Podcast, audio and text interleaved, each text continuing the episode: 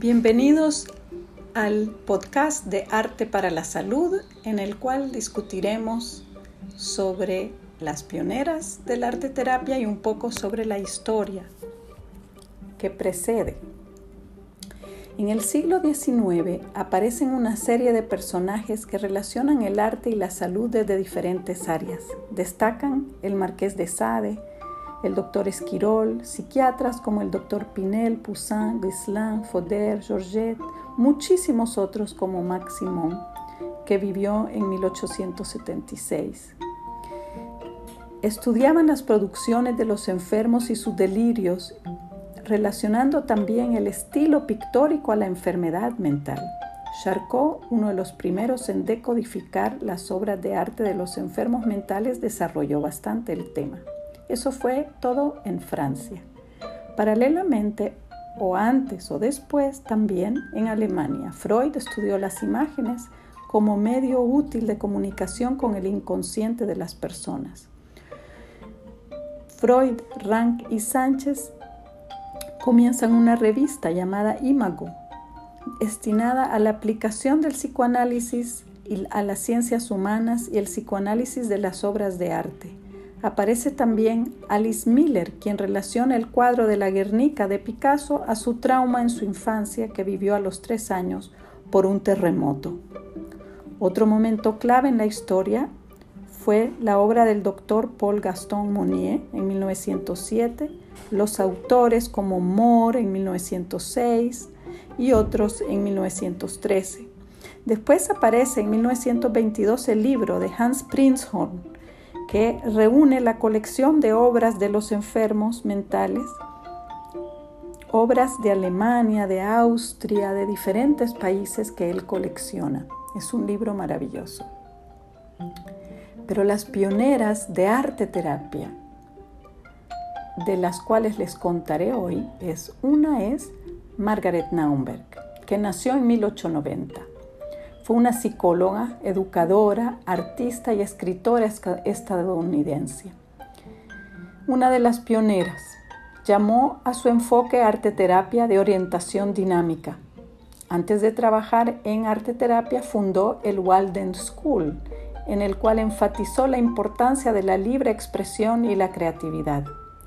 Murió en 1983 a sus 92 años, coincidentemente, el año que yo me fui a Londres a estudiar arte terapia, arte y arte terapia. Edith Kramer, austríaca, que nació en 1916, es otra muy importante pionera. Murió en 2014 en Estados Unidos.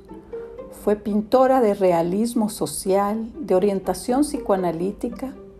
Publica su libro a través del arte en una comunidad infantil en 1958.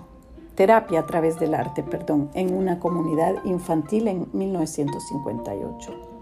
Se centra en la activación de los procesos psíquicos durante la creación, que en la interpretación de esos procesos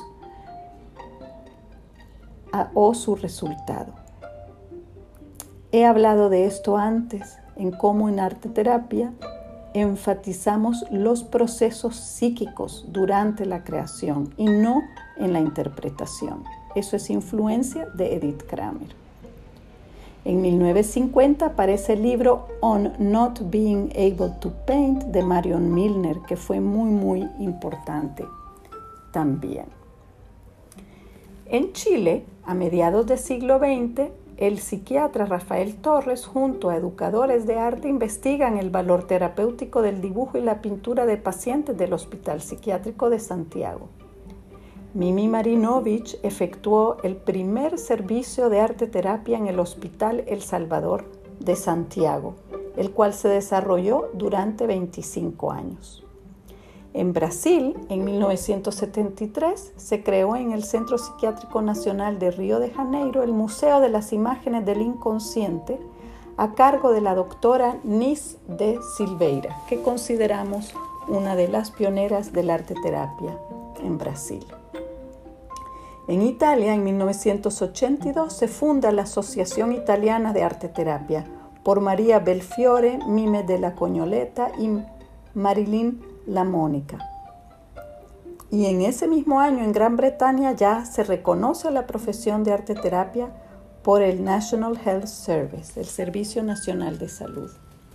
Como vemos en diferentes países, en Estados Unidos, en Francia, en Alemania, en Gran Bretaña, en Chile, en Brasil, en Italia, en la mayoría de los países hay mujeres pioneras en esta profesión. En este mes de marzo es importante conmemorarlas, homenajearlas y recordarlas. Soy Ruth Gutfreund, Arte para la Salud, es este podcast al cual están bienvenidos.